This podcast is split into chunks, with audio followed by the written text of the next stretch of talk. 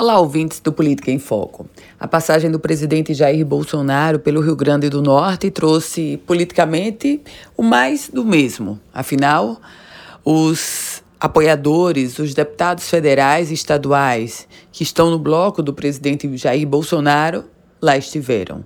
Politicamente ainda, claro, chamou a atenção a presença do ministro do Desenvolvimento Regional, Rogério Marinho, e do ministro das Comunicações, Fábio Faria.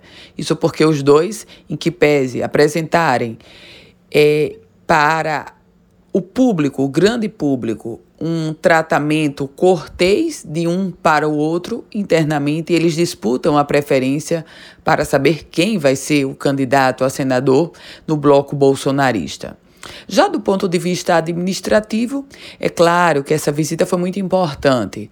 Nós temos a obra da barragem de Oiticica, que foi idealizada há quase 70 anos. Uma obra que concretamente começou no ano de 2013 e que agora parece que vai, que vai ficar pronta sim está com mais de 90% concluída e o presidente Bolsonaro liberou 30, quase 40 milhões de reais.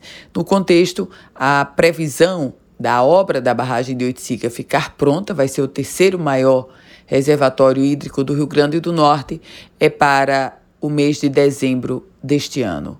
Chama atenção também, óbvio, a assinatura da ordem de serviço do eixo do Apodi da transposição do São Francisco. Isso porque a transposição já se tornou concreta em outros estados, como Paraíba e Pernambuco, mas no Rio Grande do Norte, a transposição do São Francisco ainda é um sonho.